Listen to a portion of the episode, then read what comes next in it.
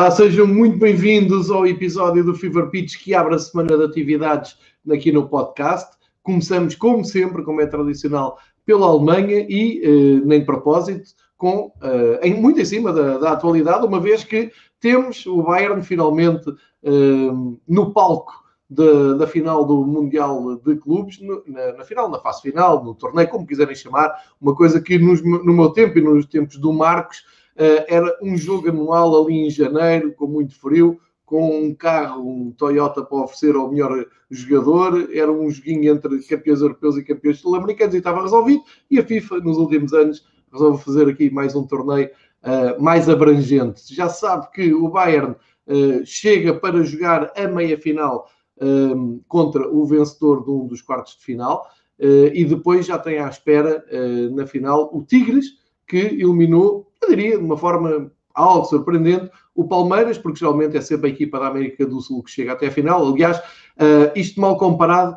é a mesma coisa que a Final Four da Taça da Liga em Portugal, em que os clubes são todos escolhidos a dedo e de repente há alguém que fura o esquema, neste caso foi o Tigres que furou o esquema à FIFA e não vamos ter uma final Europa um, ehm, contra a América do Sul. A ver, vamos se o Bayern cumpre a sua, um, o seu caminho. Eh, comigo tenho o Marcos para falarmos um pouco de, deste, deste jogo, deste, eu, eu, diria desta competição mais exótica e, e, perceber também quais são as perspectivas vistas da Alemanha para esta prova. Uh, recordar também que houve jornada na Alemanha com muita neve. O Armínia, por exemplo, ontem não entrou em campo com o nevão que uh, fez adiar o Armínia com o Werder Bremen. O próprio Bayern, para se despachar em Berlim na sexta-feira, levou com um nevão incrível. Deram imagens espetaculares do Hertha 0, eh, Bayern 1, que o Hertha podia ter empatado ali no fim, já vamos falar nisso também. E também da Taça da Alemanha, que avançou, tem uh, já o sorteio ditado. Vamos ter uma equipa menos provável nas meias finais. Já vamos ver aqui o alinhamento e o Marcos mas já nos fala nisto. E, portanto, um ótimo episódio para seguirem aqui no arranque de uh, atividades ao Fever Pitch esta semana. Duas boas-vindas ao Marcos Horn, que se junta, como sempre, em direto a partir da Alemanha, uh, este episódio. E começo. Um, ehm, e, e começo, e começo por uh, vos apresentar aqui a tabela de, de resultados, enquanto o Marcos vai só uh, editar ali um problema em casa. Uh, no, no fundo, ele estava à espera de uma encomenda que acabou de chegar. É basicamente isto que acontece em direto. Um, eu, eu, vou, vou mostrar-vos os resultados da, da jornada, ainda antes de falarmos aqui um pouco do, do Bayern, para dar aqui os destaques do, do que tivemos na jornada 20 Uh, o que é que salta logo à vista? Salta que o Frankfurt continua, uh, para mal dos pecados do Marcos, continua ali em zona Liga dos Campeões, continua a fazer um campeonato incrível, ganhou 3-1 uh, no terreno do Offenheim, o André Silva voltou a marcar um gol, o Kostic está a fazer uma época fabulosa, já vamos ah, também desenvolver um pouco mais isso. Cá está o Arminia Bielefeld e Bremen eh, com o jogo adiado por causa do nevão. As imagens que apareciam ontem no Twitter do estádio do Arminia eram impressionantes. Uh, depois tivemos uma vitória surpreendente do Colónia eh, no, com o Borussia Mönchengladbach, fora. Também o Wolfsburg ganhar na visita ao Augsburg por 2-0. outra equipa que não conseguiu marcar foi o União Berlim, uma das sensações do campeonato alemão, Uh, acabou por perder na visita ao Mainz, uma vitória muito importante do Mainz. Nós temos vindo a falar aqui todas as semanas sobre uh, as reais possibilidades do Mainz e do Schalke saírem daqueles lugares uh, que parecem de autênticos condenados, mas se o Schalke perdeu em casa com naturalidade com o Leipzig, que continua na perseguição ao Bayern de Munique, o Mainz continua a dar ali uns sinais de melhor e continua a dar uns sinais de resistência. Já vamos ver o que é que isto se reflete na, na classificação, mas não deixa de ser assinalável que tenham batido uma das grandes sensações uh, do campeonato. Acho que nesta altura o União de Berlim só é superado pelo enorme campeonato e pelo momento incrível que o Eintracht uh, está um, a passar. Depois temos Borussia Dortmund continua um, a desiludir todos os seus fãs. Uh, uma derrota em Freiburg por 2-1 eh, e o Dortmund continua naquela oscilação, eh, tanto consegue somar os três pontos, como facilmente eh, cai numa, numa derrota, ou seja, o Dortmund começa a ter até um, ali as aspirações a, a, reentrar na Liga dos Campeões via campeonato este ano um, começa a ter essa aspiração em perigo, porque é realmente uma um, intranquilidade muito grande de, de resultados. E mais, o, o, Dortmund já tendo uh, despedido o Lucien Favre e tendo ficado com o interino, dá-me ideia também que anda à procura de um rumo uh, que, se não houver aqui uma uh, nova decisão de, de, toda a direção de pensar em avançar para um treinador, será uma segunda metade de temporada um, penosa para o, o Borussia Dortmund e para os seus companheiros e seguidores. e finalmente temos o Bayern, como eu disse, já temos aqui o Marcos de volta também, para quem não está, quem está a ouvir só em áudio, isto não lhes diz nada, porque não viram o Marcos levantar-se, foi tratar ali de uma encomenda. No fundo, foi obedecer uma ordem da Sónia, que ali no chat disse: Olha à porta, e foi o que ele foi fazer. E já o temos de volta, mas só para completar a ronda de resultados. Uh, destacar a goleada do Bayer Leverkusen, que ganhou 5-2 ao Stuttgart. O Silas não marcou, uh, mas acaba por abrir uma porta de oportunidade para o Leverkusen subir um pouco na tabela e a tal vitória do Bayern e portanto feito aqui o apanhado dos resultados e alguns destaques muito breves do que foi esta esta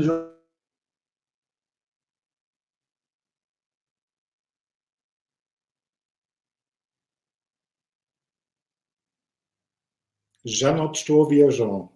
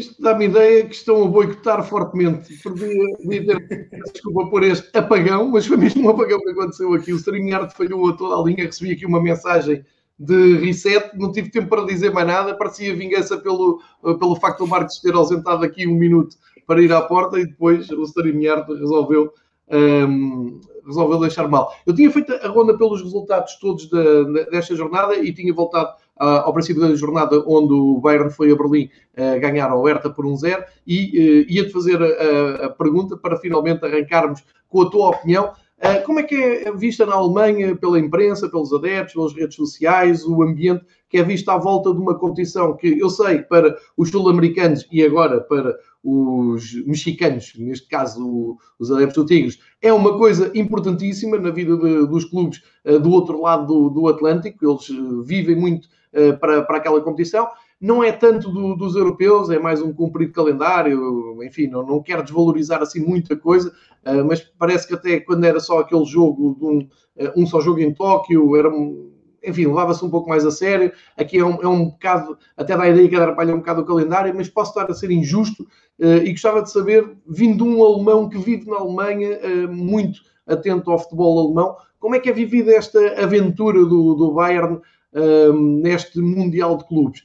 Há expectativa, não há, toda a gente está à espera que eles ganhem e que voltem para, para aquilo que realmente interessa. Como é que é vista esta participação do, dos alemães, e eu não quero aqui estar a retirar o, nem o favoritismo, nem o peso da responsabilidade do Bayern, mas é uma ideia que passa um bocado ao lado, não é? É uma nota de rodapé, e se calhar estou a ser injusto, diz-me tu e Marcos, eh, ao fim de 10 minutos, bem-vindo, porque eh, já entraste, já saíste, entretanto já eu caí, está atribulado, mas agora vamos em frente.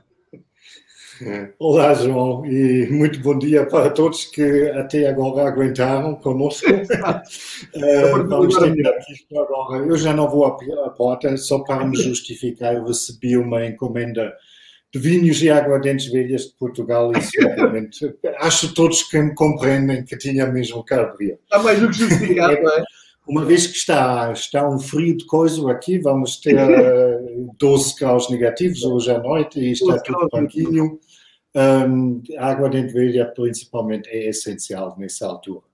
Claro. Uh, respondendo à tua pergunta, João, um, não há uma visão unânime eh, daquela competição aqui na Alemanha. Há muitos, como eu, que acham que isto é um disparate, fazer isto uh, num ano de pandemia e juntas depois o campeão uh, brasileiro dos países mais afetados uh, pela pandemia, faz-lhes dar a volta quase pela, pelo, pelo mundo todo, juntas ali equipas de todos os continentes, mas eu acho isso, como disse, um disparate, mas isso é a minha opinião. Um, essa competição nunca está muito no centro das atenções aqui. Um, eu estou convencido que os responsáveis e os jogadores do Bayern querem ganhar aquela competição, uma vez eh, que seria, isso, recorde-se, é uma taça que ainda corresponde à época passada. Um, o Bayern seria o segundo clube depois do Barcelona que iria conseguir ganhar uh, todos os seis troféus, uh, troféus uh, que estão em disputa numa época e acho isso já é motivação suficiente para, para os jogadores e mesmo para os responsáveis de levar a competição a sério. Houve muitos um, grupos de adeptos organizados que inclusive apelaram a boicotar uh, os jogos, que isso quer dizer nem sequer os ver uh, na televisão, porque continuam a ser muito críticos que o palco foi mudado para Qatar pelas, pelos motivos de direitos humanos e políticos. Um, portanto, não é em si uma, uma taça que está reunir um grande consenso, digamos e, curiosamente, causou uma onda de agitação na sexta-feira à noite, ou melhor dito, no sábado da manhã, porque o Bayern, sexta-feira à noite, jogou em Berlim. O jogo foi de propósito um, antecipado por meia hora, um, porque o aeroporto em Berlim fecha à meia-noite. E o Bayern queria viajar para Qatar, de, de Berlim. Um, como aquele forte naval que mencionaste, uh, tudo se atrasou um bocado, o resultado foi, um, há uns que se dizem foram 30 segundos, outros escreveram 3 minutos, mas o, um, ainda tiveram que descongelar as asas do avião, aquelas coisas todas, e o, o aparentemente o voo estava pronto à meia-noite e um minuto, e já não os deixaram... Uh, seguir a viagem. O Bayern teve que pernoitar no, no aeroporto de Berlim e isso provocou uma reação mesmo violenta dos dirigentes do, do, do Bayern, nomeadamente do Rummenigge e do Hoeneß, que falaram num escândalo e que as autoridades nem sabiam o que fizeram à equipa, que afinal estava a representar a Alemanha, pronto, aquele discurso todo um, e o que lhes valeu um, uh, um shitstorm nas redes sociais da primeira, e não só nas redes sociais, porque não, ao longo do fim de semana não escutei ou li um único comentador que compreendeu aquela reação. E um, isso, como às vezes o costume na Alemanha um, tomou proporções muito gerais. Uhum. Um, houve muitas opiniões que disseram essa reação mesmo arrogante uh, só mostra que o futebol profissional, afinal, não aprendeu nada, continua a viver naquela bolha e que acham que todas as uh, leis não valem para eles, porque, francamente, estamos a viver numa, numa altura em que há mais problemas e problemas muito mais graves para resolver uh, do que se uma equipa de futebol tem que passar uma noite numa num aeroporto e em condições que certamente um, não são inumanas um, e aquela reação dos dirigentes um, do Bayern só prova que, que, ainda não compreenderam do que se trata. O qual é um dos grandes problemas da aceitação do futebol profissional neste momento. Certo, percebo o contraste, sim, faz, faz sentido e, e essa é o que nós aqui chamamos de frieza alemã, aquela aquele olhar mais frio e mais objetivo para as coisas e também contextualizar toda a, a situação. Um, mas para fecharmos aqui este capítulo, porque o, Bayern vai jogar com o Al Hilal de. Eu não sei se disse bem, pá. Uh, vai jogar. do Egito, eu devia, devia saber mais sobre o. É o Al, Al Ali, assim é que é. O Al Hilal é, é, é, outra coisa. O Al Ali, que foi é, comandante o Manuel José durante muito, muito tempo. O Manuel José é um deus na, eh, na, no Egito, com, principalmente ligado a este clube. Um, para encerrar aqui este contexto que o Bayern ainda não jogou, vai à partida fazer dois jogos, à partida também irá ganhar o Mundial de Clubes. Tudo que não seja isto será um escândalo e será muito falado um pouco por todo o mundo. Um, a hashtag que o Bayern usa para abordar este Mundial de Clubes é Final Mission com 6 no lugar do O, é exatamente os seis troféus que o Marcos estava um bocado a falar. Enfim, é um objetivo uh, histórico, é um objetivo que pode uh, tornar-se lendária para esta equipa e para este plantel do Bayern. É um trabalho que devemos acompanhar. Um, e vamos, uh, vou só aqui tentar perceber o Bayern é, é, está perfeitamente tranquilo com esta posição de super favorito. Não, não há nada que enganar, não vem com aquela conversa de são 11 para 11 e treino a treino. É, estão lá para ganhar, ponto final, não é, Marcos? Tudo que não seja isto será um escândalo. Senão não precisavam de fazer a viagem, não é? Porque isso ainda está incluído numa, numa fase, de qualquer das maneiras, que vai ser muito exigente. Uh, para a semana começam as competições europeias e eu, eu penso como qualquer clube grande, é igual se estamos a falar de um Bayern ou de um Liverpool ou de um Real Madrid, se entras numa competição tem que ser naturalmente a pretensão de eles ganhar. Isso sem arrogâncias. Claro, claro, claro. Era só para vermos também um, um bocado aqui da mentalidade mais latina e essa mentalidade mais germânica de pá, o, o Bayern tem que chegar lá e ganhar e ponto final. Vamos a, a acompanhar isto com, um, com interesse. Uh, Deixa-me só recuperar a hora de Lisboa do jogo que eu tinha apontado aqui. Às seis. Às seis de Lisboa, pronto, então é isso Sim. mesmo. Um, a partir das 6 horas, ali, Bayern de Munique. Uh, acho que dá em direto na RTP em sinal aberto. Uh, pelo menos vi essas movimentações há pouco. Eh, é verdade que há muito futebol de campeonatos a decorrer, mas isso a gente já sabe que, e ainda bem que é assim, sinal que o futebol está em andamento, nomeadamente em Portugal há futebol também. Uh, mas pronto, deixamos este tema depois para explorar na próxima semana, muito provavelmente já para coroar o Bayern como campeão do mundo. Regressamos então à Bundesliga para os teus destaques desta jornada. Vou recuperar aqui ehm, também os resultados, porque tu escolheste aqui três jogos para nós falarmos um pouco mais detalhadamente de, do que foi esta, esta jornada. Uh, e podemos começar precisamente pelo Leverkusen e o Stuttgart, onde o teu amigo Silas não marcou, uh, mas acabou por dar ali uma boa, uma boa réplica e é um Leverkusen uh, em grande forma a golear um, e acabou por dar sete golos numa, num belo jogo de futebol. Cinco para o Bayern, dois para o Stuttgart. Como é que tu viste este jogo? Bem, uh, vi o jogo com um sinal de vida impressionante uh, pela parte do Leverkusen, depois de três cons uh, derrotas consecutivas. foi mesmo, um, sim, sim, incluindo a taça, sim.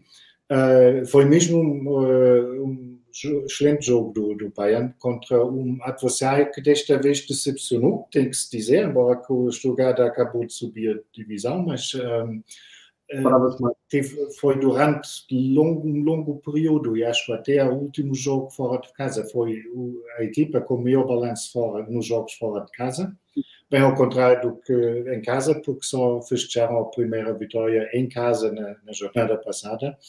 Um, o, o Stuttgart pode, decepcionou, digamos, tivemos um uh, bicho de Bay, um belíssimo golo do, do jovem Wirtz uh, de cabeça para, para o 4 a 1.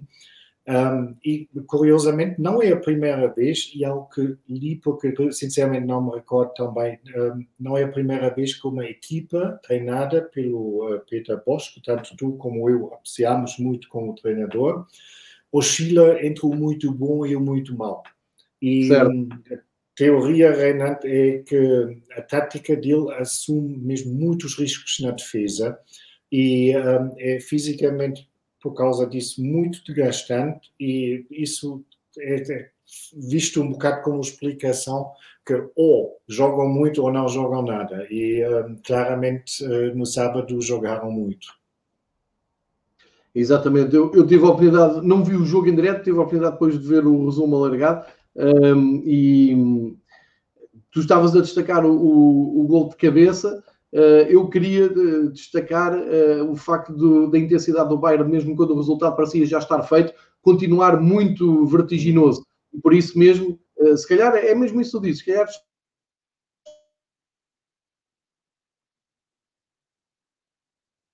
João? explica o facto de ele ser um, Acho que uh, tem que afinar ali um pouco mais, mas olha, o Tapsoba está muito bem, por exemplo, e foi recortado no Campeonato Nacional, o que às vezes faz perguntar também aqui aos clubes da Liga Nós o que é que andam a fazer. Uh, e, e, o Sporting este ano está a dar um bom exemplo de como se pode aproveitar os bons jogadores da Liga Nós. O Tapsoba saiu do Vitória de Guimarães e dá a ideia que joga uma vida na Bundesliga. Ele tem uma, uma personalidade, é, é mesmo um dos bons um, centrais da, da Bundesliga. E, e convenceu desde o primeiro dia. Impressionante. Exatamente, tu disseste isso, não foi? Na, na altura em que ele chegou, uh, que era um desconhecido aí na, na, Alemanha, mas ele foi logo um, um destaque na, na, na Bundesliga. Sim. Ou seja, isto pode também ter a ver com uh, as características do, do Tapsoba, não é? Uh, pode, pode ser um, um, jogador talhado para este tipo de, de confrontos de, de Bundesliga. Uh, mas sem dúvida, Leverkusen. Sem dúvidas, mas temos a maneira, temos a componente eh, competitiva, mas obviamente também temos a componente pessoal e sabemos que muitos jogadores, isso não tem nada a ver com inteligência ou seja o que for, mas há jogadores que simplesmente até um ano precisam para se adaptarem a um novo país, nova, nova liga, novas culturas, etc. E o Tapsoba chegou e desde o primeiro minuto estava lá e, e, toda a gente ficou impressionada com ele. É, teve impacto imediato, como costuma dizer, uh, e é uma grande contratação do Leverkusen. O outro jogo que tu, tu tinhas escolhido para falarmos uh, neste rescaldo uh, é a derrota, mais uma do Dortmund, há pouco já tinha dito, o Dortmund do Borussia foi a Friburgo, perdeu 2-1 nada contra uh, a vitória do Freiburg, que já, já o dissemos aqui, já elogiámos aqui noutras alturas, que é um clube que se estabeleceu muito bem na Bundesliga, é um clube que está em oitavo lugar no, no campeonato, uh, completamente tranquilo, uh, sólido na, na, Bundesliga, mas estamos a falar do Borussia Dortmund, que tem jogadores como o Alan e começa começa a, a, achar que é uma época perdida do Dortmund em termos de Bundesliga, ou seja, começámos aqui com uma fasquia muito alta, a apontá-los ao título, depois à Liga dos Campeões. Uh, ao dia 2 vejo o Dortmund aqui num sexto lugar com 32 pontos, já a 4 da, da zona da Liga dos Campeões, a ter que se preocupar em entrar na, na, no, na Europa. Aqui a minha grande questão é, Marcos, o Borussia despediu o Luciano Favre, ficou como treinador interino, uh, que tentou reorganizar as tropas e motivá-los, isto não está a resultar. O, o Dortmund tem um, um percurso absolutamente desequilibrado, com, completamente inconstante. Uh, esta derrota pode soar os alarmes ou achas que em Dortmund vão uh, assumir que este ano para o Borussia no, no campeonato é um ano, enfim, perdido? Vamos ver o que é que dá, o que vier a mais resulta. E a minha pergunta final é: pondera-se em Dortmund ir ao mercado para comprar um treinador, uma equipa técnica a meio da, da, da, temporada para dar aqui um novo rumo, um novo impulso ainda para tentar levar o Dortmund aos primeiros quatro lugares? Ou achas que isso fica para o final do campeonato e vão como estão até ao fim, sendo que até ainda estão na Liga dos Campeões? Um, é complicado responder uh, essa pergunta, João, um, mas aparentemente estão. Um... Qualquer pessoa levanta, não é? Uma dúvida que uma pessoa uh, longe do, do, do, ambiente de Dortmund olha para aquilo e pensa como é que é possível, não é? Um clube como o Borussia. Mas isso acho mesmo os que estão dentro estão, têm essa linha de pensamento, como é possível, João. porque não é a primeira vez que estamos a constatar aqui que aquele plantel está cheio de talento e não é verdade, também já dizemos várias vezes que é uma equipa inexperiente, porque conta com jogadores como o Hummels, como o Royce, como o, o Meunier, pronto, tem uma, uma mão cheia de jogadores mais que experientes. Um, o que. Não, primeiro vou responder a pergunta. O, o, a questão do treinador. Eu tive ontem a ocasião de oportunidade de ouvir um jornalista que está muito perto do Dortmund um, está a acompanhar a equipa mesmo por perto e ele disse que não acredita uh, que vão mudar mais uma vez de treinador, porque, no entanto, os responsáveis estão convencidos, mais ou menos, que isto não é um problema de treinador, mas da estrutura da equipa. E eu sei que já tivemos a falar aqui uma vez uh, muito tempo sobre o problema do, do os problemas do Dortmund, que não tem uma liderança em campo e que não se explica aquelas más exibições. Sim, sim. Um, que não há explicação para as más exibições uh, que o Dortmund faz. Um, e em off comentamos, e não só o João e eu, mas também alguns que nos estão a ouvir, que muitos desses problemas fazem uh, lembrar um bocado o Benfica, onde, obviamente, a qualidade dos jogadores também não corresponde àquilo que se mostra como equipa em campo e que, com isso, não é tanto uma questão, um problema, quem é treinador, uh, mas como o plantel está composto. O Marco Reus, como capitão da equipa, é bastante criticado e também já falamos sobre isso aqui no Fever Pitch, porque o Marco Reus não é alguém que tenha mão firme uh, em campo sobre os colegas da equipa. Inclusive, eh, estou a falar do Marco Reus como capitão, João. Uh, inclusive, o Marco Reus é muitas vezes substituído aos 70 minutos e tal, e o Didi Hamann ontem uh, chamou-lhe o capitão de um submarino porque desaparece sempre quando as ondas começam a ser mais agitadas.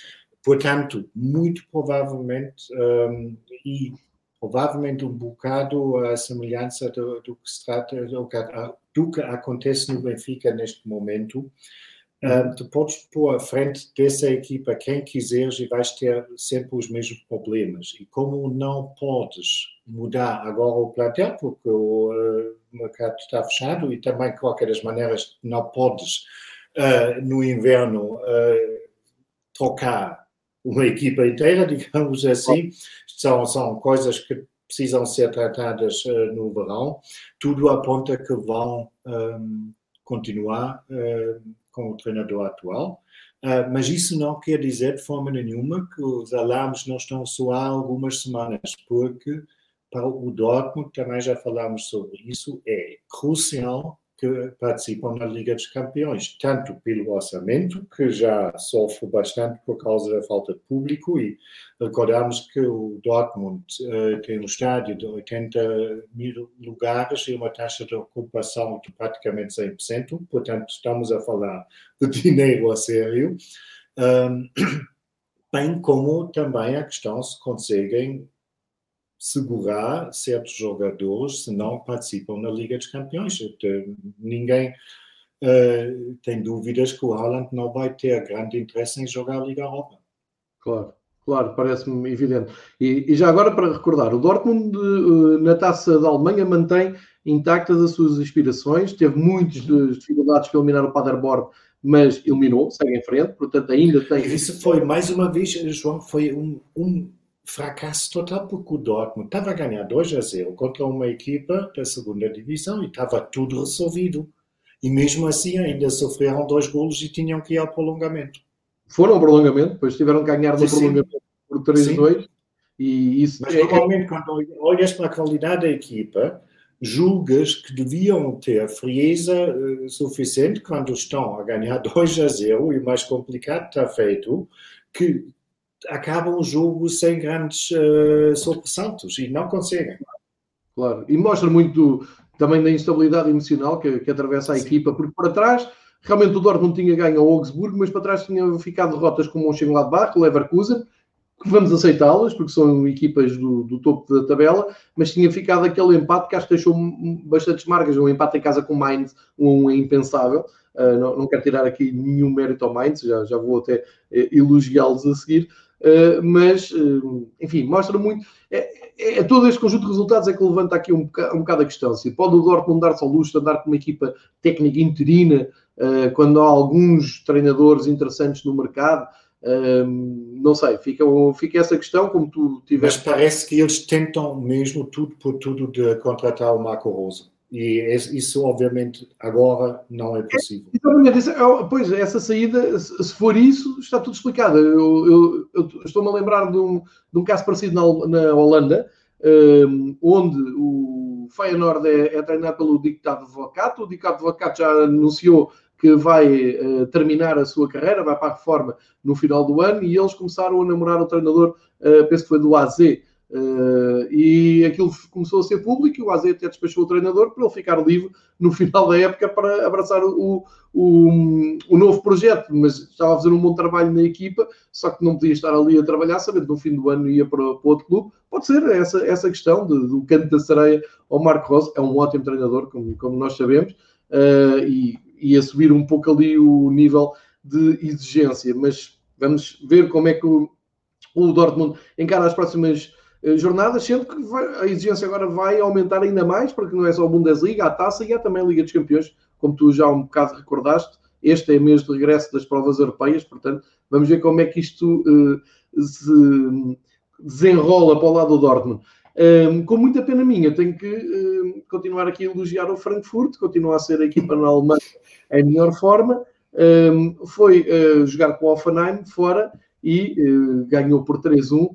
Não é só os golos do André, que o André Silva continua a marcar golos, Fernando Santos, não sei se já vês futebol uh, sem público na bancada, mas calhar este rapaz dava jeito na frente de ataque da seleção não é só o André Silva, é o Kostic que está a fazer uma época incrível. Pelo menos uh, nos últimos resumos que eu vi do Eintracht, é impressionante a qualidade do número 10 do Eintracht. Ele, da esquerda para o meio, faz o que quer. Começa as jogadas, faz assistências, leva a bola até à linha, finta, dribla, consegue arranjar espaço para encontrar o André Silva ao segundo posto. Enfim, o Kostic está a ser um dos melhores jogadores da Bundesliga, acho que não está a ser elogiado o suficiente. Para nós, em Portugal, é claro que se destacam os golos do André Silva. Para o Marques, a dor de ver o Eintracht ali em lugares de Liga dos Campeões e a cimentar cada vez mais essa presença, porque ainda por cima não tem uh, provas europeias para disputar, portanto podem se concentrar a 100% na Bundesliga. Grande campeonato está a fazer o Eintracht. Pois, por algum motivo pedi tanta água dentro dele agora, não é? Porque sempre tenho um remédio em casa para esquecer. Um, não, mas tu tens toda a razão. O Eintracht não perde, no entanto, há nove jogos, dos quais sete ganharam. Um, o Kostic, sem margem para dúvida, foi a grande estrela do jogo em Hoffenheim. Um, Hoffen, um jogo que o Eintracht, verdade seja dita, ganhou tranquilamente um, e viu-se claramente uma diferença enorme entre a qualidade das duas equipas. Um, há um bocado a ideia que o Eintracht no momento pode fazer o que quiser, sempre lhe escolhe bem. Isso obviamente tem a ver com a autoconfiança uh, que essa equipa tem, sem irem para, o, para, para a arrogância. Um, e para mim foi muito interessante, um, porque o Eintracht está agora no quarto lugar, continua no quarto lugar, o que dava acesso à Liga dos Campeões. Um, e normalmente numa fase dessas, um treinador num clube com o Eintracht, no sentido que o objetivo da época para eles não era a partir da qualificação para a Liga dos Campeões, e normalmente os treinadores um, depois começam a baixar a bola e dizer, ah, mas o objetivo não é esse, e vamos pensar jogo a jogo, e logo se vê, tá, tá, tá. Uh, o Adi Hütter não disse nada disso no final uh, de, do jogo em Hoffenheim, pelo contrário, disse que não está a haver motivo nenhum para tentar travar a euforia que está né, dentro da equipa nesse momento. Estamos eufóricos, e, não é? Sim, eu acho isso muito interessante porque mostra que encara a possibilidade de ficar pelo menos no quarto lugar. E um, se fazem isto de uma forma saudável, se depois acabam no sexto, também não há crise nenhuma. E, mas eu acho isso muito inteligente uh, dizer vamos ver até onde essa onda de euforia nos pode levar. E, verdade seja dita, tirando do Wolfsburgo, que provavelmente joga o melhor futebol na Alemanha neste momento, a competição não é tão forte que dizes, epá, estão a sonhar que isto nunca será possível. E porque tu tens um, um, um Gladbach bastante instável e confirmou mais uma vez a nossa teoria que o Gladbach nessa época é só equipa para jogos grandes, porque de, resto perdem os pontos. Um, portanto, um, o, o, Dortmund vale o que vale, o Leverkusen, já dizemos, um, é capaz do melhor e do pior. Uh, portanto, Frankfurt, na, forma em que estão no momento, tem uh, aspirações mais que legítimas para ficarem onde estão no momento. O único, único perigo que vejo para, para essa equipa é que parece que o Hertha BSC de Berlim tenta mesmo tudo por tudo de contratar o diretor desportivo do Eintracht, o Freddy Bobic. E caso que isto se iria confirmar antes da época uh, terminar, não sei se isso não podia pôr em perigo um, aquela, aquela onda tão positiva em que em que o, não do, do Eintracht está a navegar neste momento, porque obviamente o Freddy Bobic é a peça fundamental para uh, aquele sucesso que o clube está a ter.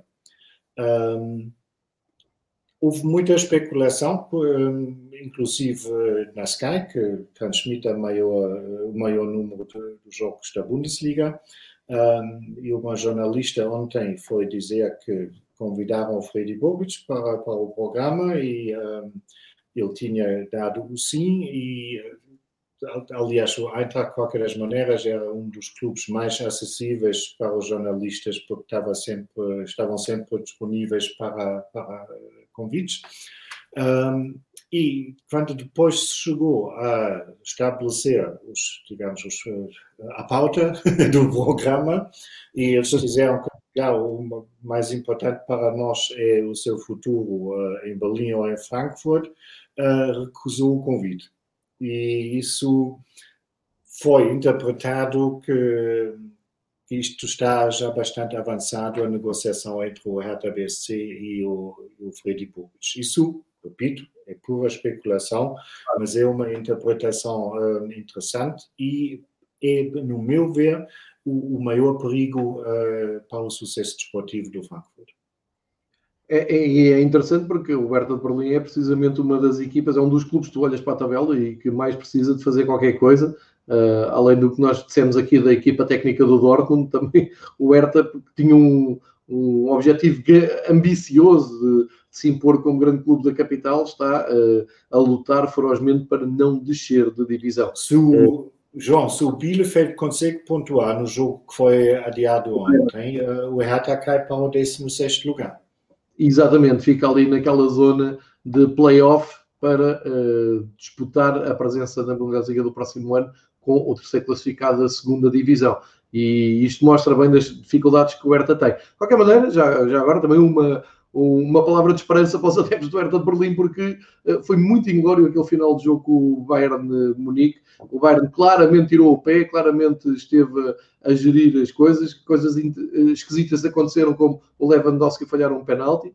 Uh, e no último minuto. Está numa crise de forma, assim, já não marca mais que 90 minutos.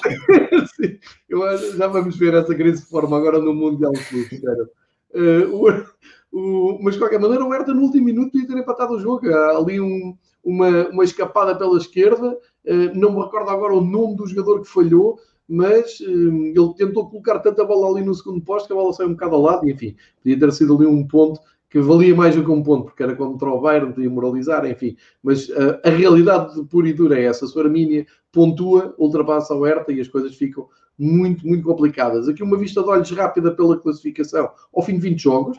Temos, uh, então o Bayern, antes de ir para o Mundial, uh, não adiou o jogo e, portanto, cumpriu a sua obrigação de jogar na sexta-feira à noite. 48 pontos, mais 7 que o Leipzig, vai ser muito difícil, a menos que o Bayern tenha aqui alguma quebra que eu não prevejo que aconteça, mas lá está, vêm as competições europeias e isto tudo pode baralhar-se aqui uh, nas contas. Já aconteceu, não seria a primeira vez, portanto, vamos esperar pelas próximas uh, jornadas neste mês para ver como é que as equipas reagem uh, a esta reentrada na Europa. portanto, o Leipzig segue a 7 pontos. Depois, o Wolfsburgo está em terceiro com 38 pontos. É um campeonato estrondoso do Wolfsburgo mais dois com o Eintracht Frankfurt, que já fomos aqui destacando. O Leverkusen regressou uh, aos lugares da Liga Europa, está com 35, 32. Regressou não, mantém-se, porque estão ali a tentar entrar no top 4, que é a zona de Liga de Campeões. Portanto, na Liga Europa está Leverkusen e Dortmund. Uh, 35-32. Agora aqui os problemas começam para o Dortmund aqui. É que o Mönchengladbach tem os mesmos pontos, o Freiburg está só a 2 e o União Berlim, eh, mesmo com a derrota, está só a 3. Portanto, tudo em aberto aqui para a zona europeia. Lá embaixo, como já dissemos, só aqui um pequeno destaque, o Mainz sumou mais uma vitória, chega a 13 pontos, está a 4 do Armínia, lá está se o Armínia pontuar com o Bremen é muito importante para manter as distâncias, mas começa a não parecer tão impossível, porque se o Armínia perder, fica ali a 4 pontinhos do Mainz, eh, eu acho que há ali um resto de esperança para o Mainz e fizeram por isso, porque ganharam ah, neste fim de semana. Isso há, João, um, e é curioso, um, eu tenho uma teoria um, com a chegada do Christian Heidel na gerência do clube e o novo treinador, eu acho que os dois são suficientemente realistas que já estão a preparar a próxima época na segunda divisão. E ah, okay.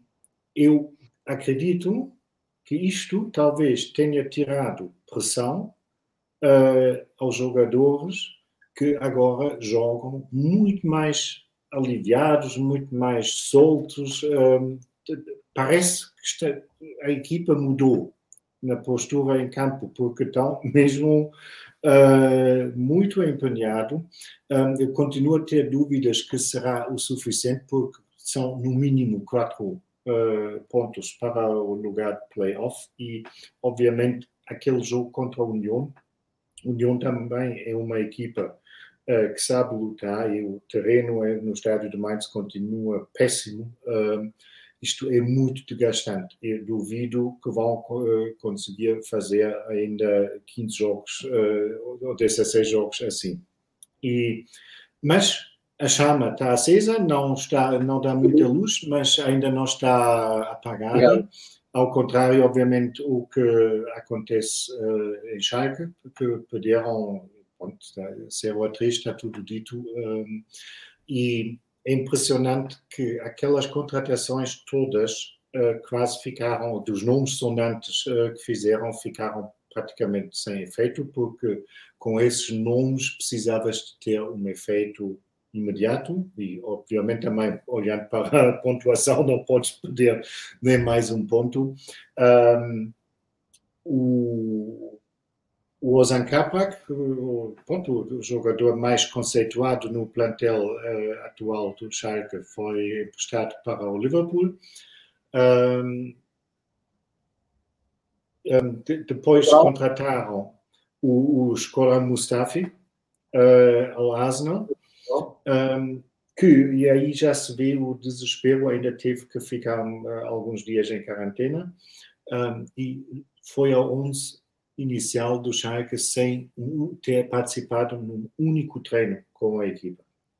Isso, obviamente, se isto, se pois não vês que a presença só do homem em campo muda completamente a equipa, perguntas-te uh, qual, é, qual é a ideia uh, disso.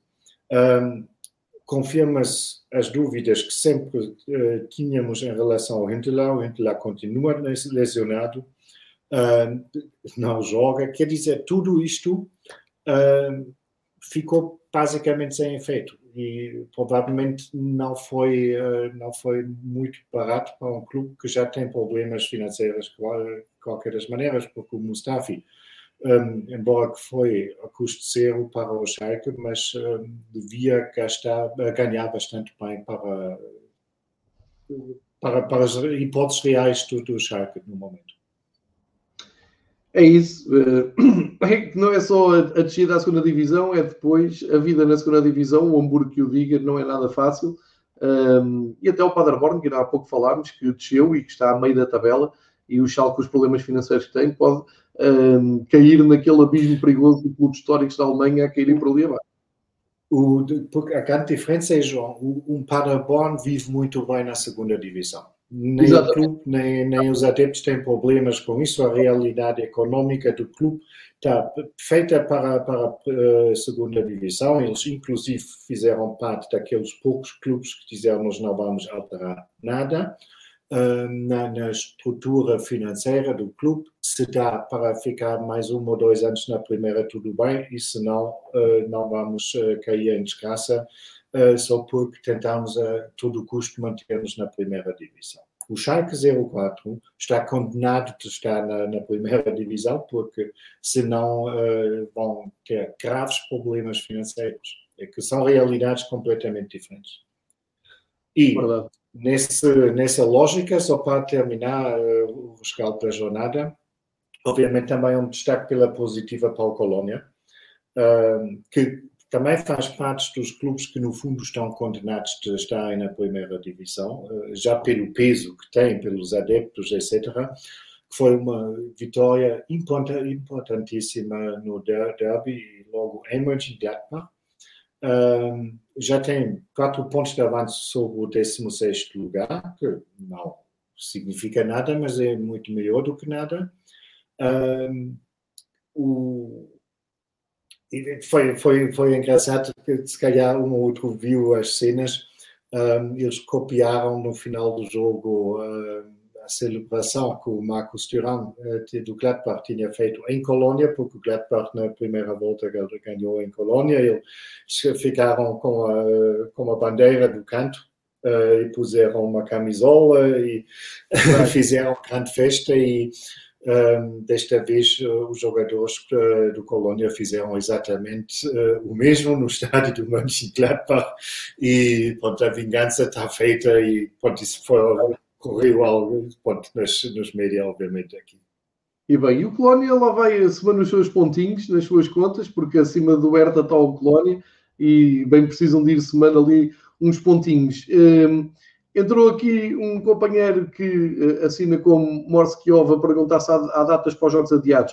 Uh, eu fui aqui ver, não há ainda data para o Minia Bielefeld Werder Bremen oficialmente. Não sei se o eh, Marcos tem alguma informação sobre isso. Não, ainda não. não. Portanto, vamos aguardar. Então vamos olhar também para a jornada 21, o que é que nos traz. Um, fechamos aqui também a analisar a jornada 20. Para a próxima jornada, Uh, o que é que temos? Temos, para já, uh, uma curiosidade que é a jornada começa na sexta, fecha na segunda. Na segunda-feira joga o Bayern, uh, provavelmente já como campeão do mundo, é o que vamos ver durante esta semana, mas para perceberem como é que a coisa é gerida na Alemanha, sem grandes dramas, o Bayern jogou na sexta e partiu, enfim, com uma viagem ali com alguns episódios cambolês, como o Marcos explicou no início do programa, mas partiu logo a seguir ao jogo e vai disputar então este compromisso do Mundial Clubes e está de regresso na segunda-feira, não atrapalhando em nada a ordem dos jogos, atrapalhou mais a neve do que propriamente o, o calendário do Mundial Clubes. Sendo assim, a ronda 21 arranca às 7h30 da próxima sexta-feira com o Leipzig a receber o Augsburgo, e aqui há uma grande oportunidade que o Leipzig tem de pôr Uh, alguma pressão sobre o Bayern, eh, mesmo sabendo que o Bayern fica com menos um jogo, mas o Leipzig ganhando este jogo Uh, fica a somar 44 pontos, fica ali momentaneamente a 4 uh, do Bayern, é uma pressão extra para o Bayern depois a recuperar da, da sua digressão uh, pelo Mundial de Clubes. Uh, de, na, no sábado continua a jornada, às duas e meia, naquela jornada típica de uh, fim de semana na Alemanha, vários jogos ao mesmo tempo para seguir naquele mosaico espetacular da Sky. temos o Stuttgart e o Hertha, Werder Bremen e Friburgo, Bayer Leverkusen recebe o Mainz, o Dortmund recebe o Offenheim e depois às 5h30 o União de Berlim recebe o Schalke. No domingo às 2h30 a Eintracht Frankfurt e Colónia, uh, Wolfsburgo, Borussia Mönchengladbach às 5 e, uh, como eu disse há pouco, a fechar a jornada, uh, segunda-feira, 7h30 o Bayern recebe o Armínia. portanto, os destaques são estes, não é? Marcos, eu acho que há aqui um, um jogo que, que merece mais, a, perdão, mais atenção que os outros, que é um, o Eintracht com o Colónia, porque o Colónia vem desta vitória fora e o Eintracht está numa uh, fase incrível. Um, há aqui grandes probabilidades do uh, Eintracht cimentar o seu, o seu quarto lugar, uh, não querendo deixar de fora uh, a competitividade do Colónia. Mas este é um jogo típico, inesperado, de meio de, de, de época para as duas equipas. Sem dúvida, João. Também iria destacar esse, esse jogo. Aliás, para mim há dois jogos que têm mais interesse e curiosamente são os dois do domingo, uh, porque obviamente o Wolfsburgo contra o Mönchengladbach vai ter muita importância para as duas equipas. Uh, o Mönchengladbach urgentemente precisa uh, de pontos para não perder o comboio europeu e o Wolfsburgo como já disse, no momento provavelmente joga o melhor futebol em toda a Bundesliga. Portanto, isso vai prometer muito. E, claro, o Frankfurt está numa forma incrível. O Colônia redescobriu a, veia lutadora, uh, por isso, e precisa de pontos, obviamente também contra a descida, porque quatro pontos de avanço não é muito, e Portanto, eu diria o domingo é mesmo o prato forte dos jogos individuais e no sábado ficamos contentes com a, com a transmissão em conferência, de, que salta de jogo para jogo. À espera de algumas surpresas que acabam sempre por acontecer. Mais, mais aqui à frente, vamos falar de camisolas, para o pessoal que segue camisolas e uh, costuma gastar ainda algum dinheiro com uh, essas curiosidades das camisolas. Antes vamos passar pela taça para recuperar aqui os resultados da Taça da Alemanha, que já fomos falando à medida que fomos correndo dos clubes da Bundesliga, mas vale a pena um, olhar agora com mais atenção aos resultados para perceber quem é que passou, para a seguir vermos uh, a ordem dos jogos de, dos quartos de final da Taça da, da Alemanha, que uh, vai correndo sem o Bayern de Munique, como já sabemos, mas uh, teve aqui mais algumas surpresas inesperadas, já falámos algumas, Marcos, o destaque é que fazes? Bem, a partida é uma curiosidade que um, nenhum dos semifinalistas da época passada está apurado para os quartos de finais dessa época. O Bayern, o Leverkusen, o Eintracht Frankfurt e o Saarbrücken estão todos fora. Uh, o que só faz bem a competição porque não precisas uh, ainda por cima o Bayern vencer todos os anos a taça também. Um, e de resto, obviamente, olhando para uh, os, uh, os, jogos, uh, não houve assim jogos em que dizem, isto vai ser grande, etc. Mas houve o espírito da taça, ou a festa da taça, como se diz em Portugal, estava bem animada. Um, tivemos a derrota uh, do Leverkusen no Essen, da quarta divisão, num jogo também muito complicado, porque choveu torrencialmente praticamente todo o jogo. Um, e o Essen parecia, no início do, do, prolongamento, fisicamente morto e ganhou um segundo folgo que eu, sinceramente, não uh, esperava. E, uh, eu conheço muita gente de Essen, porque é um bocado um clube irmão dos meus Kickers, também são velhas glórias, têm um público incrível, ainda mais do que o Offenbach tem uh, na quarta divisão, enquanto se podia jogar com público, eles uma média por cima de 10 mil uh, espectadores na quarta divisão. E, obviamente, também muita pena minha para os meus amigos que tenho em Essen, que ninguém podia estar presente no estádio, mas, de facto, isso apontei. Uh, o Essen uh, já eliminou o Bielefeld e o Leverkusen, dois clubes da primeira divisão, e com isso ganhou a mais equipas da Bundesliga do que o Schalke 04. Né? Isso também é de destacar. Tivemos um uh, muito suspense em Kiel, que eliminou após penaltis uh, o Darmstadt, num duelo entre duas equipas da segunda divisão, e foram precisos 18 penaltis para, uh, para encontrar um vencedor. O Dortmund, em casa, teve que ir a prolongamento contra uma equipa da segunda divisão e o Colônia foi eliminado em casa do, do Regensburg, uh, também é uma uh, equipa da segunda, uh, após penaltis. Portanto, muito animada a eliminatória e promete bastante para os quartos de finais que já serão disputados no início de março. É, e podemos ver exatamente esse alinhamento que eu vou já agora recuperar já temos as equipas então apuradas e já temos os, um, ehm, os jogos sorteados. Temos Borussia, duelo Borussia, Mönchengladbach contra o Dortmund, uh, duelo de equipas surpreendentes, o Rot-Weiss Essen contra o Holstein Kiel. Uma delas vai às meias finais, prémio Exatamente. mais um para estes dois clubes. Pena não haver público, como, como temos aqui dito, uh, mas um grande prémio, uma época inesquecível para os dois clubes. Uh, outra surpresa, o Regensburg recebe o Werder Bremen em casa, portanto continua a sonhar em, em continuar a fazer mais maldades nesta taça. E depois encontro entre equipas da, da Bundesliga, o Leipzig e o Wolfsburg a fechar um, ehm, estes quartos final. Jogos marcos 2 e 3 de março, não é? Exatamente. Exatamente. E obviamente Leipzig, Wolfsburg, jogo entre dois candidatos à Liga dos Campeões e o duelo entre os Borussias, obviamente, também é um, um duelo que pode sempre interessante. Sem dúvida. Portanto, já sabem, uh, menos de um mês para seguir estes jogos uh, que passam em Portugal. Penso na Sport TV, eu tenho sempre esta dúvida, uh, mas depois atualizamos isto mais perto. O Marcos depois vai-me lembrar quando estivermos mais perto disso. antes de passarmos às camisolas, há, pouco eu ia falar disto, mas passei por cima. Vale a pena atualizar a lista de melhores marcadores na Alemanha, porque do top 5 uh, eh, é o André Silva que se destaca. Voltamos a fazer esse, esse destaque, temos feito sempre aqui uh, que se justifica. O André chega aos 17 golos no, no campeonato.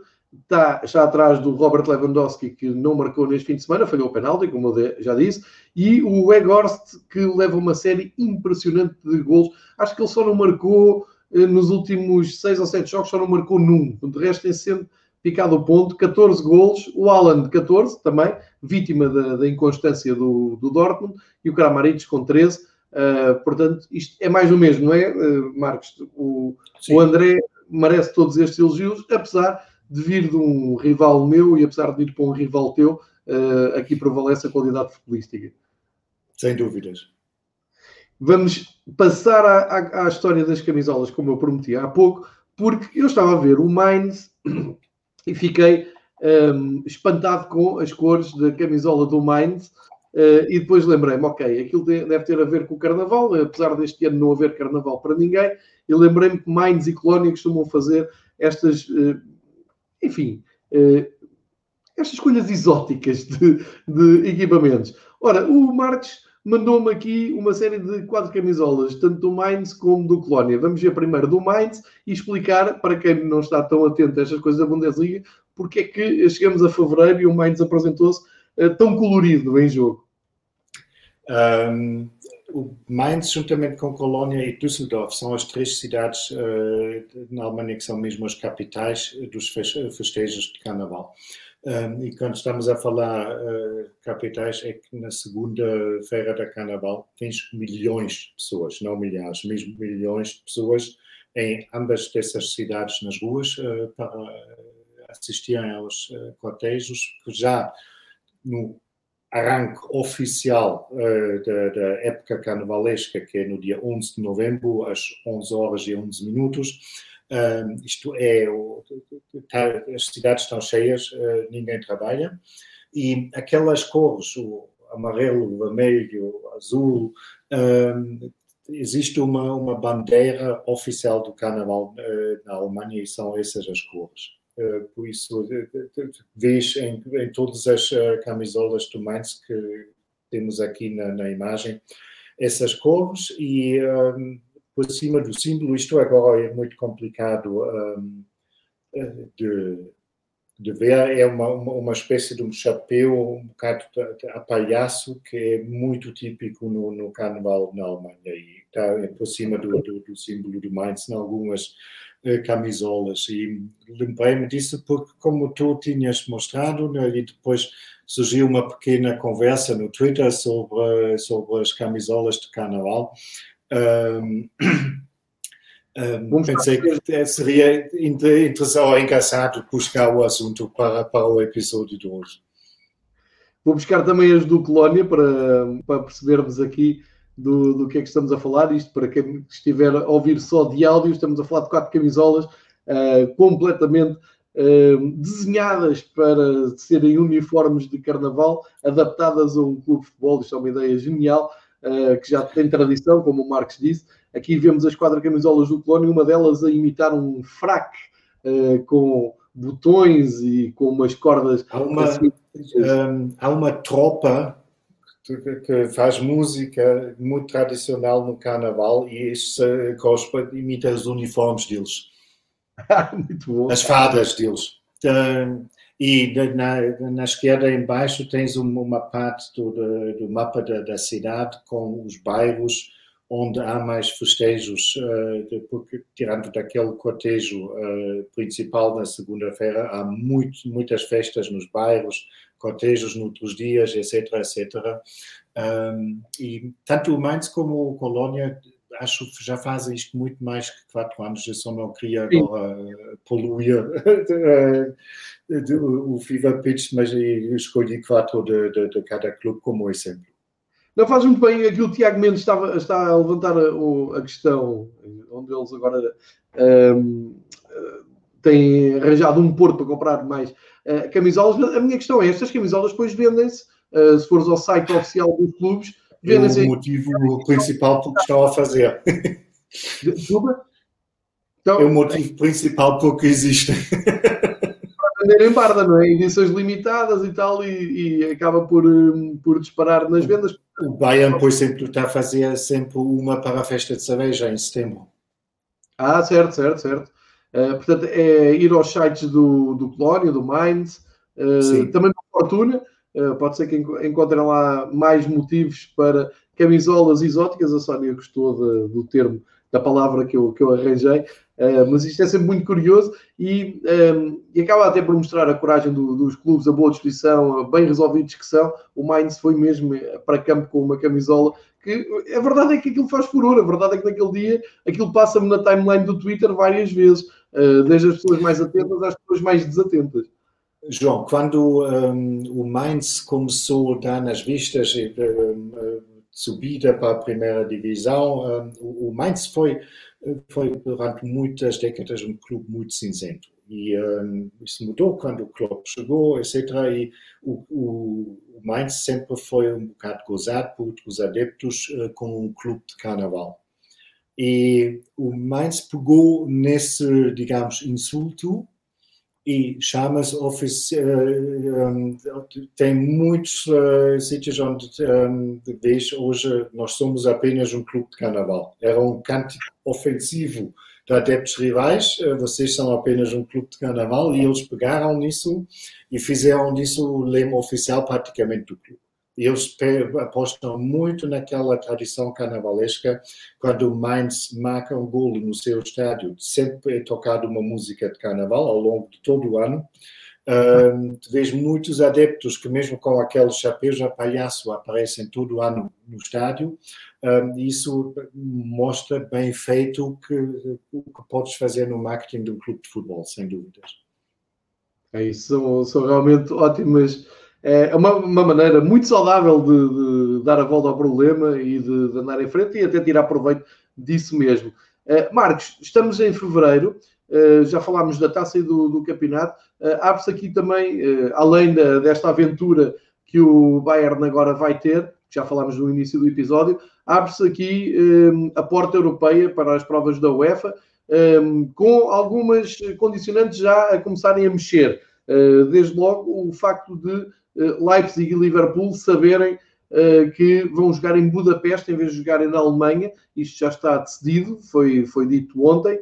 Um, pelo menos o jogo da segunda mão, que deveria ser na Alemanha, vai ser em Budapeste. E levanta-se aqui também a questão se não vale a pena a UEFA começar a andar já para aquele sistema do ano passado de um só jogo em campo neutro em vez de duas mãos. Como é que isto está a ser visto aí pela imprensa e pelos responsáveis de, dos clubes que estão envolvidos não só na Liga dos Campeões, mas também na Liga Europa? Bem, para os responsáveis dos clubes é uma grande dor de cabeça, não é? Porque não é muito fácil encontrar um sítio que te deixa entrar, porque um, de facto, por exemplo, equipas inglesas não podem entrar na Alemanha, no mínimo até o dia 17 de fevereiro, e muito provavelmente esse prazo deve ser uh, prolongado. Só que não é que todos os outros países estão desejosos uh, receberem dois clubes da Alemanha e da Inglaterra uh, nos seus estádios. E não é porque nem se pode dizer bem como isto é visto na imprensa. Eu acho basta limitar isso um bocado a, a tua e minha visão. Nada disto é inesperado, nada disto era imprevisível e continuam a forçar um, uma, um grande número de equipas de futebol darem uh, as voltas à Europa inteira. Uh, isso no momento não faz muito sentido e tudo bem, fase dos grupos é como é, um, e se não queres uh, diminuir muito, muito, o número de participantes, tinhas que jogar aquilo. Agora, a partir dos oitavos de finais, por que não escolher o modelo como em Lisboa no ano passado, que foi ótimo, que funcionou bem, que proporcionou grande desporto, que trouxe de volta o espírito verdadeiro da taça, que ou ganhas ou, ou sais. Um, havia tanta possibilidade, ou, tanto motivo, um, de não mudar esse, esse modelo e de até alargar com mais participantes, todos dentro de, de uma cidade. Pronto, se a UEFA ganha, e não só a UEFA, verdade seja dita, os próprios clubes também ganham balúrdio uh, com as transmissões televisivas e obviamente já aí seria um entrave para uh, cortar os jogos para a metade, mas uh, que tinha sido mais sensato em todos os respeitos, isso tinha sido, sim, sem dúvidas, um, o Mönchengladbach. Ao que li, gostavam muito de receber o Manchester City no estádio de Midtjylland, em Dinamarca. Aparentemente há uma boa ligação entre os dois clubes, mas um, a decisão depende uh, do governo dinamarquês, obviamente, se querem isto uh, lá no estádio. Um, e no momento ao que li hoje da manhã, o mais provável é que também vão jogar em Budapeste. Uh, o Hoffenheim já sabe que não pode jogar na Noruega, quer dizer, isto ainda vai ser uma grande confusão. De qualquer maneira, fica já aqui o pré-aviso que vai haver um, competições europeias. Este, vamos ver em que formato. Eu estou contigo, também acho que a UEFA deveria uh, antecipar todos estes problemas uh, e rapidamente anunciar que os jogos vão ser uh, em, em, terreno neutro um só jogo, porque vamos ver uma coisa, vamos dar, vou dar aqui o caso do, do Benfica e do Arsenal, que tem um historial uh, emotivo para os benfiquistas que na década de 90 eliminaram o Arsenal, uh, e eliminaram em ambiente de, de jogo inglês. Uh, e portanto tornou aquilo tudo muito mais épico. O gol do Isaías com a bancada toda dos ingleses perplexos com, com, o gol. Isto para dizer o quê? Não faz sentido nenhum ter os dois jogos em, em terreno neutro, acho eu, porque hum, o espírito da UEFA, o espírito desta competição da UEFA é premiar a equipa da casa e premiar a equipa de fora. Depois o sorteio já vai ali condicionar um pouco uh, o favoritismo, porque a segunda equipa a jogar fora acaba por ter uma, uma vantagem aos dias de hoje, porque quando a regra foi criada era o contrário. A regra foi criada do gol de fora, exatamente para tornar as equipas viajantes mais atrevidas e premiar essa, esse atrevimento. Hoje em dia, viajar na, na Europa para jogar provas europeias é, é perfeitamente banal, portanto, nem faz muito sentido esse prémio, mas mantendo essa regra, que também faz parte do espírito das provas da UEFA, uh, acaba por dar vantagem à equipa que joga fora primeiro. Eu acho que hoje em dia prefiro jogar, uh, desculpa, jogar fora uh, depois. Prefiro jogar primeiro em casa e depois no estrangeiro, porque sei que marco um golo e posso resolver a eliminatória. Ora, se nada disto vai acontecer, são tiras proveito do público, são tiras proveito do gol fora, são tiras proveito de, de nada, daquela cena mais cultural, mais emocionante, um, e se vais fazer dois jogos em terreno neutro, isso não faz sentido nenhum. Basta fazer um jogo, quem ganhar passa, né? como, como tu estavas a dizer. Vamos ver o que é que a UEFA decide, é uma reflexão para os próximos programas, porque uh, vai interferir e muito. Uh, e nós já sabemos, ano passado tivemos um campeão europeu atípico.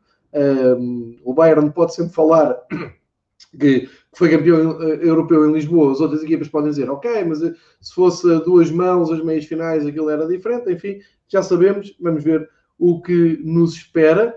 Um, antes de falarmos da Task Force, que eu sei que tu queres uh, falar das ideias que a Task Force deu, uh, vou uh, fazer aqui um brinde à malta que segue no, no YouTube, porque acho que vale a pena espreitarmos aqui um momento de, do fim de semana, e que eu penso que tu também deves ter visto, que era criar o teu comentário a este pontapé de canto do Carlos Ruhr, que um, de uma forma muito original, coloca todos os seus jogadores ali no limite da grande área. E quando é o, o canto marcado, os jogadores vão todos a correr para o coração da área para tentar ganhar a bola. Por acaso não deu gol, mas parecia mais uma jogada de rugby do que propriamente de futebol. Isto deu que falar na Alemanha ou, ou foi só nas redes sociais, Marcos? Foi mais nas redes sociais. Uh, uma vez que, quando olhamos para isso, não serve propriamente como um modelo de sucesso, não é? e acho que eles começaram a correr demasiado cedo. ver, isso tinha que ser mais ou menos em simultâneo, não é?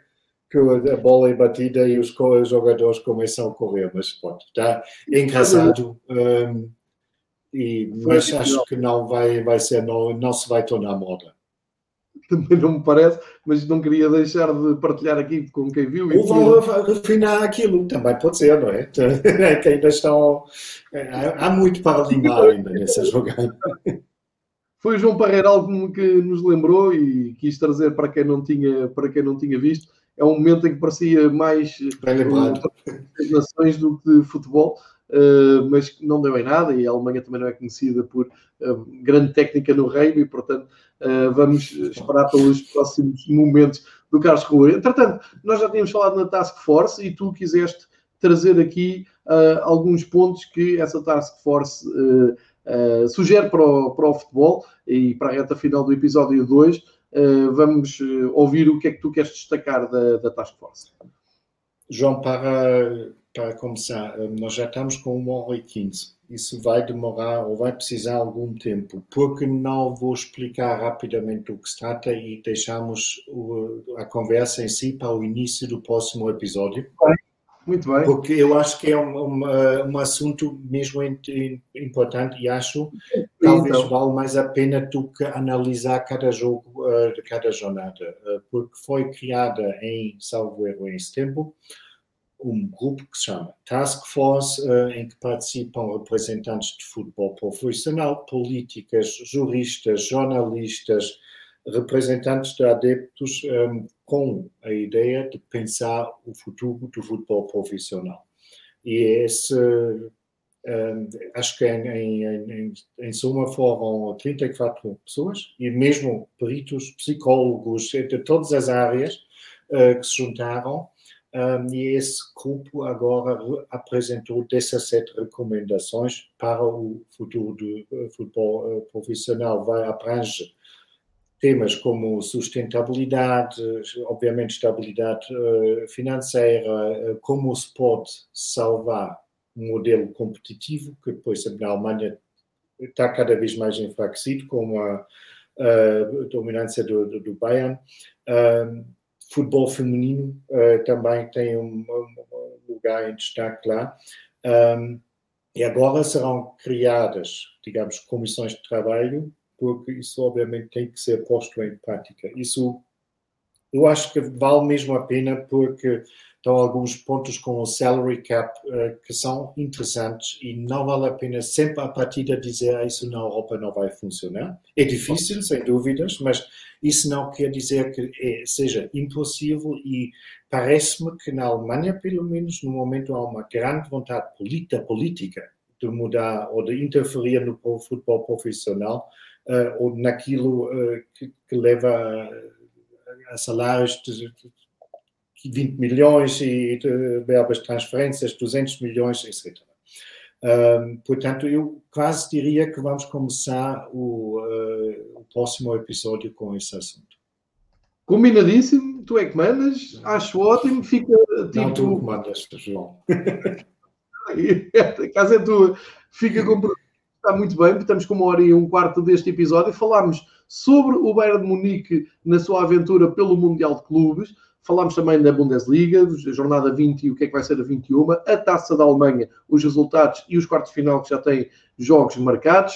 Uh, olhámos também para as camisolas do Carnaval de Colónia e de Mainz, com uh, ilustração e tudo. Uh, deixámos então no ar este tema da Task Force. Elogiámos aqui o André Silva, sempre com recados para Fernando Santos perceber que está ali um goleador num dos melhores campeonatos da Europa e eh, voltamos para a semana já com a, a, jornada 21 a decorrer. Provavelmente como o Bayern de Munique campeão do, do mundo. Tudo o que não for isso, eh, acho que tem que abrir o programa com grande dramatismo. Portanto, acredito zero que o Bayern perca algum jogo no Mundial de Clubes. Uh, e uh, marcamos encontro para segunda-feira de manhã e fica prometido. Começamos por falar na Task Force, novas ideias, novas reflexões, Ehm, para o futebol alemão e, quem sabe, até como base para o futebol europeu nos próximos tempos. Bem precisamos e nunca perdendo também eh, no horizonte as provas da UEFA que regressam, condicionadas ou não, é sempre um grande momento do futebol europeu para qualquer adepto e para qualquer clube de qualquer federação. Portanto, Marcos, muito obrigado por eh, a tua presença neste atribulado episódio em que tiveste que ir abrir a porta, tive que abrir a porta, o streamear foi abaixo, mas resistimos a isto tudo. Houve malta que ficou connosco até ao fim. Muito obrigado a todos os que seguiram a gravação em direto do programa. Espero que tenham gostado e também àqueles que vão ouvir só em áudio no podcast, eh, que costumam deixar o Fever Pitch ali no top dos eh, podcasts mais ouvidos de futebol e obrigado por isso. E uh, aproveitem e tirem toda esta sabedoria do, do Marcos para uh, perceberem melhor o futebol alemão. Marcos, até para a semana, fiquem em segurança e quando para o arranjo. continua. Um grande abraço para todos. Continua melhor, que agora já tens ali abastecimento líquido para uma semaninha, para combater o frio e não só. Grande abraço, Marcos.